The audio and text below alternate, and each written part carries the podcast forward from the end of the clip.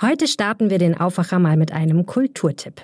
Wer Kunst sehen will, geht ins Museum. Wer Kunst sehen und Wein trinken will, geht in eine Galerie. Und wer Kunst sehen, Wein trinken und zusätzlich über spektakuläre Acts staunen will, der geht in den Zirkus. Die aktuelle Show des Zirkustheater Roncalli dreht sich um Kunst in allen Facetten. Beim Gastspiel im Düsseldorfer Rheinpark seht ihr Mondrian, Da Vinci und Frida Kahlo. Ihr seht große Zirkuskünstler, Artistinnen und Artisten, Clowns, Musikerinnen und Musiker und wer keinen Wein mag, findet an einem der nostalgischen Foodtrucks garantiert etwas Leckeres zu trinken. Und dazu eine Bratwurst. Oder doch lieber Zuckerwatte? Natürlich in Bio-Qualität. Tickets gibt's auf roncalli.de und mit dem Code Aufwacher 20% Rabatt auf alle Rangplätze wenn das kein Tipp ist. Und jetzt viel Spaß mit dem Aufwacher-Podcast. Also man wird da versuchen, schnell zum Zuge zu kommen. Das liegt natürlich auch an den großen Herausforderungen, vor denen man hier steht. Also Ukraine-Krieg etc. Da wird diese neue Koalition versuchen, das ganz schnell in trockenen Tüchern zu bringen und schnell halt eben in die echten Koalitionsverhandlungen einzutreten. Schwarz-Grün in NRW. Es sieht danach aus. CDU und Grüne starten heute die Sondierungsgespräche. Was die Streitpunkte sind und wie lange es dauern könnte, erfahrt ihr heute hier im Aufwacher. Ich bin Florian Pustlauk. Schön, dass ihr dabei seid. Rheinische Post Aufwacher.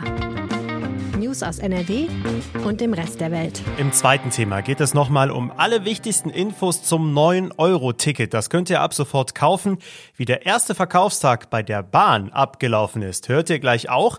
Wenig überraschend war das nicht problemfrei. Wird NRW künftig von Schwarz-Grün regiert? Es deutet einiges darauf hin. Heute sollen jedenfalls die ersten Sondierungsgespräche zwischen CDU und Grünen starten. Das wird spannend und deswegen ist Maximilian Plück bei mir zu Gast, der Leiter des Ressorts Landespolitik der Rheinischen Post. Hi Max. Hallo, grüß dich. Ja, wie spannend wird's denn? Auf jeden Fall sehr spannend, weil es tatsächlich auch schon um inhaltliche Dinge gehen wird. Ähm, das Ganze findet statt im Künstlerverein Malkasten in Düsseldorf und es deutete sich ja schon an, dass es auf Schwarz-Grün hinauslaufen könnte. Sondierungen sind auch keine Koalitionsverhandlungen, das müssen wir immer im Hinterkopf äh, bewahren. Und es, kann immer noch sein, dass da die Positionen so weit auseinander liegen, dass das Ganze noch platzen könnte. Aber es ist der erklärte Wille da und tatsächlich dürfte bei den insgesamt ist, sind es, glaube ich, 22 Teilnehmern dann doch auch schon über erste inhaltliche Dinge gesprochen werden. Hm. Was wären denn so die wichtigsten Streitpunkte? Kritik kommt ja vorab schon von der grünen Jugend hier in NRW. Genau, die grüne Jugend, die hat da große Bauchschmerzen bei der Veranstaltung. Die äh, hätten sich lieber rot-grün gewünscht. Dafür hat es ja bekanntlich nicht gereicht.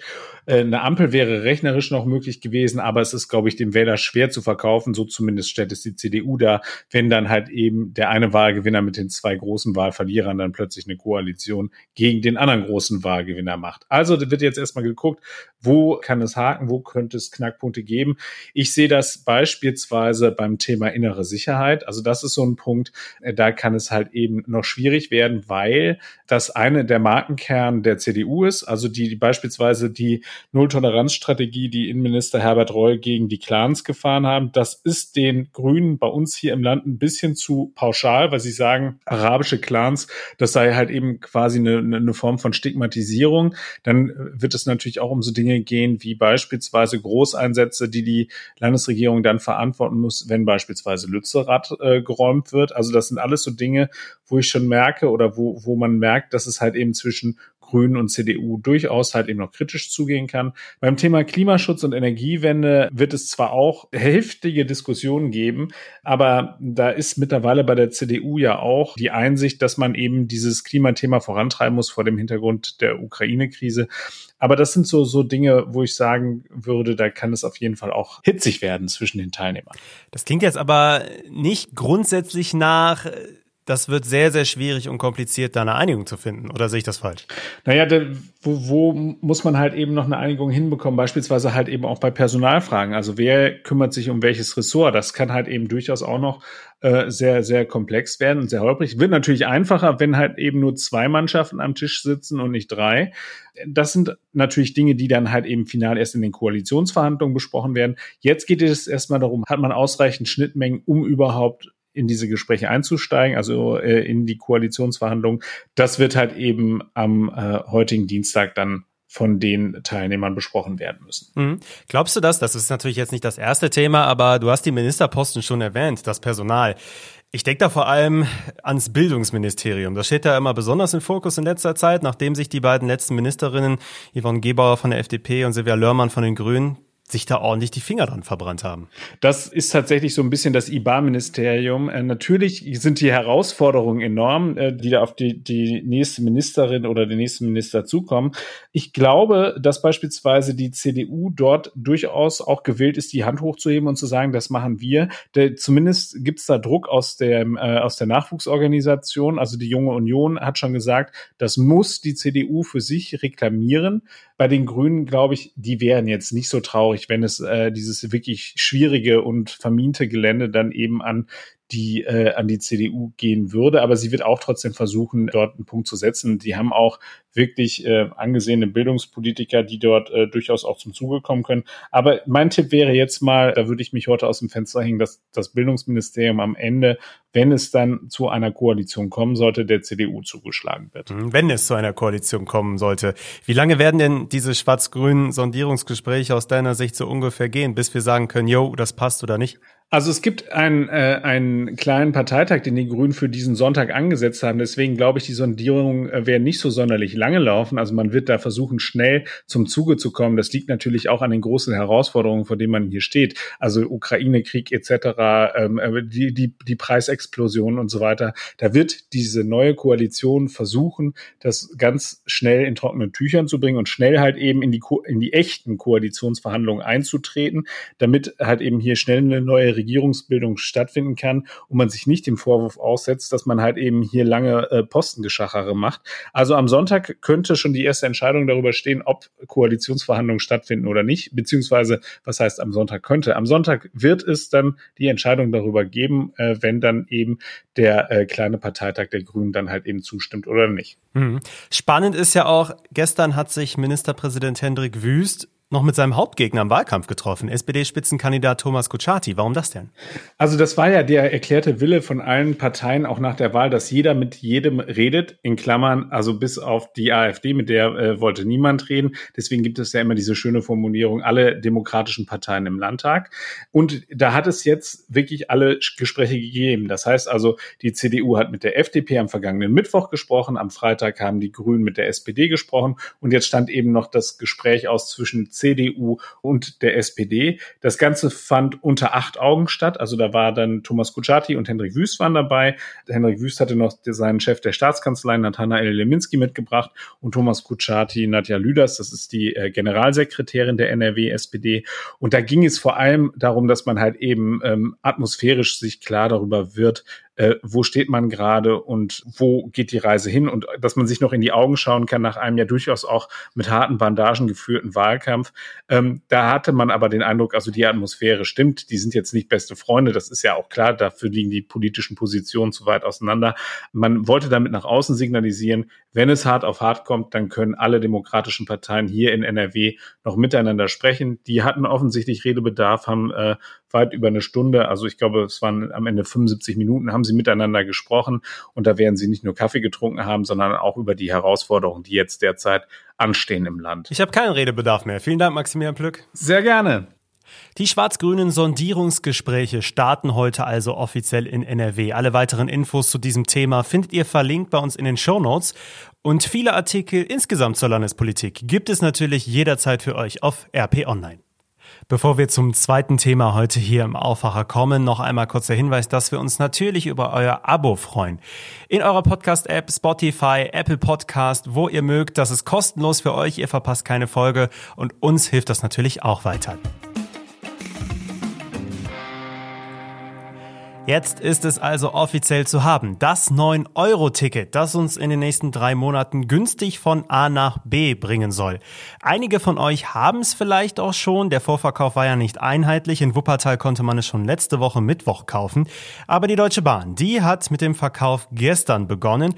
Und das nicht ganz ohne Panne. Zwischendurch waren die Server überlastet. Da konnte man das Ticket nicht auswählen oder bei der Bestellung nicht auf Abschließen klicken und sowas.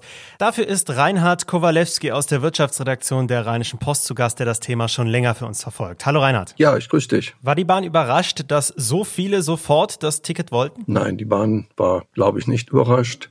Es gab ja vorher schon Marktforschung, zum Beispiel vom Verkehrsverbund Rhein-Ruhr, der allein für sein Gebiet drei Millionen weitere Kunden für denkbar hält. Das wären bundesweit 15 bis 20 Millionen Menschen, die sich da anmelden. Insofern ist das alles nicht sehr erstaunlich. Und also auch bei VR, VRS hört man, also in NRW, dass ein sehr hohes Interesse ist. Wahrscheinlich wollte direkt eine halbe Million oder eine Million Menschen schon das Ticket buchen. Aber man kann nur sagen, Leute, seid gelassen. Das beginnt erst am 1. Juni. Es ist nicht so, dass das irgendwie eine begrenzte Zahl ist von Tickets. Ähm, insofern ist das alles nicht sehr erstaunlich, dass da so eine hohe Nachfrage ist. Wie und wo kann ich das aktuell kaufen? Du kannst es über die Apps kaufen. Da muss ich allerdings irgendwie anmelden, weil die wollen ja dann irgendwie das Geld abbuchen. Der einfachste Weg ist einfach zum Automat zu gehen. Ich habe mir das heute angeguckt, da wo ich wohne, in Essen-Werden. Drückst einfach auf den Knopf, kannst ein 9-Euro-Ticket für Juni kaufen, kannst ein 9-Euro-Ticket für Juli kaufen, kannst ein 9-Euro-Ticket für August kaufen, jeweils getrennt. 9 Euro, dann musst du deinen Namen raufschreiben. Ähm, und im Prinzip kann es dann sein, dass man auch bei der Kontrolle guckt, ähm, ist das überhaupt, sagen wir, der Reinhard Kowalewski, ähm, oder ist das jemand anders, hat er das Ticket nur seiner, seinem Freund weitergegeben. Wir haben ja schon häufiger hier im Aufwacher über das 9-Euro-Ticket gesprochen. Deswegen jetzt noch einmal kurz nur eine Zusammenfassung, die wichtigsten Infos. Womit kann ich genau fahren mit diesem Ticket? Du kannst mit Straßenbahn und Bus und S-Bahn, also wirklich so das ganz unmittelbare Umfeld, und mit den Regionalzügen der Deutschen Bahn. Und ich habe mir so ein paar Verbindungen rausgesucht. Ähm, also du kannst zum Beispiel von Köln bis Mainz kannst du durchgehend fahren, ohne umzusteigen. Von Düsseldorf nach Trier einmal umsteigen in Koblenz. Von Düsseldorf nach Norddeich-Mole, da fahren ja Fähren dann auf Nordseeinseln los, zweimal umsteigen in Münster und Emden. Ist jetzt auch nicht tragisch. Ne? Ähm, Düsseldorf-Berlin, da wird es schon langsam nervig. Achteinhalb Stunden. Äh, umsteigen Bielefeld, Braunschweig, Magdeburg. Also da ist vielleicht schlauer, sehr früh zu buchen und ne, sich eine ICE-Karte zu kaufen. Also mit dem ICE darfst du ja nicht mitfahren. Das ist ja das Problem. Ja, das Ticket gilt ja explizit nicht für den Fernverkehr. Was mache ich denn, wenn ich ein Abo habe und ja eh schon Geld fürs Zugfahren bezahle monatlich? Alle Abos werden auf 9 Euro gesenkt. Das wird einfach automatisch gemacht. Und jeder, der ein Abo hat, zum Beispiel hier vom Verkehrsverbund Rhein-Ruhr oder vom Verkehrsverbund Rhein-Sieg, ähm, der kann damit auch in Bayern oder an der Nordsee unterwegs sein. Ganz einfach. Ganz einfach. Ja. Wichtiges Thema für manche Pendler und viele Ausflügler. Was ist eigentlich mit Fahrrädern? Also die Fahrräder sind eigentlich beim 9-Euro-Ticket nicht dabei. Heißt, du müsstest die, ich glaube 3,20 Euro ist der Zuschlag beim VR für ein Fahrrad. Es sei denn, du hast schon ein Abo, das die Fahrradmitnahme beinhaltet. Dann darfst du dieses Privileg weiter nutzen. Sind viele, zum das Ticket 2000 haben, die dürfen ein Fahrrad mitnehmen. Ähm, die, das gilt allerdings nur innerhalb des VRR. Also du darfst dann nicht das Fahrrad zum VRS oder nach Bayern mitnehmen. Also du, du, du, darfst es schon, aber da musst du den entsprechenden Fahrradzuschlag zahlen. Danke nochmal, Reinhard Kowalewski. Gerne. Und na klar, wenn ihr nochmal Infos zum 9-Euro-Ticket nachlesen wollt, dann geht auf RP Online oder bei uns in den Shownotes, da haben wir euch den Artikel dazu verlinkt. Und auch das wird heute wichtig. In Köln gibt es einen neuen Affenpockenverdacht. Ein Mann sitzt in Quarantäne und hat laut der Stadt typische Symptome. Das Testergebnis stand am Abend aber noch aus. In Düsseldorf hatte sich ein Verdachtsfall nicht bestätigt.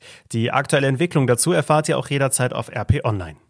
Bundeskanzler Olaf Scholz beendet heute seine Afrikareise. Zum Abschluss trifft sich Scholz mit dem südafrikanischen Staatspräsidenten Ramaphosa. Dabei geht es auch um den Ukraine-Konflikt. Einige afrikanische Staaten, wie eben Südafrika, nehmen bislang eine neutrale Rolle ein. Die Beschäftigten der sechs Unikliniken in NRW sind heute zu einer neuen Demo aufgerufen. Die Gewerkschaft Verdi will so den Druck in den laufenden Tarifverhandlungen erhöhen. Die Demo soll um 11 Uhr am Uniklinikum in Bonn starten. 500 Teilnehmende sind bislang angemeldet. Am Flughafen Köln-Bonn wird heute ein neues Mitglied des Hauptzollamts vorgestellt, und zwar ein frisch ausgebildeter Bargeldspürhund. Er soll dabei helfen, den Schmuggel von großen Bargeldmengen einzudämmen.